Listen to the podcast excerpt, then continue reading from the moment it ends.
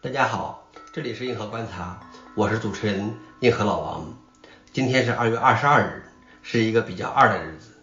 今天的观察有三条：第一条，西北大学开发出猴脸识别系统；第二条，Kodi 十九 Matrix 发布，支持 AV1、HDR 和 TVOS；第三条，非 systemd 的 Debian 分支 Debian 三点一发布。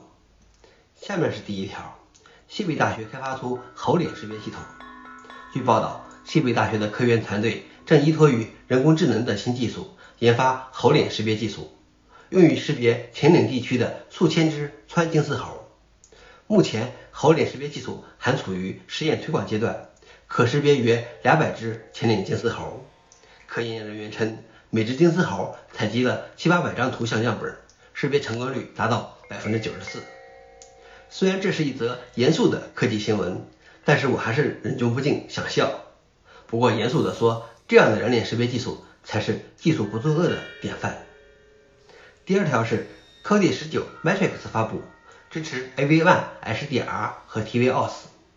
Kodi 是一个开源的媒体中心，最初是为 Xbox 游戏机设计的，但很快就被移植到 Windows 和 Linux 等其他平台上，并最终移植到低成本的安卓电视盒和树莓派等单板电脑上。在 Kodi 十八发布两年多后，开发者宣布推出 Kodi 十九 Matrix。这个版本由近五十名个人开发者贡献，约五千次提交，增加修改了约六十万行代码。Kodi 是难得的精致的开源软件，用了两年时光开发出来的 Kodi 十九值得试试。更多的变化这里不一一赘述，大家自行体验吧。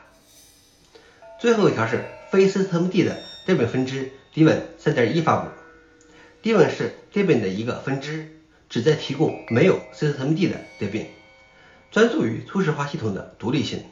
从最初的 Pre-Alpha 版本到现在已经六年了。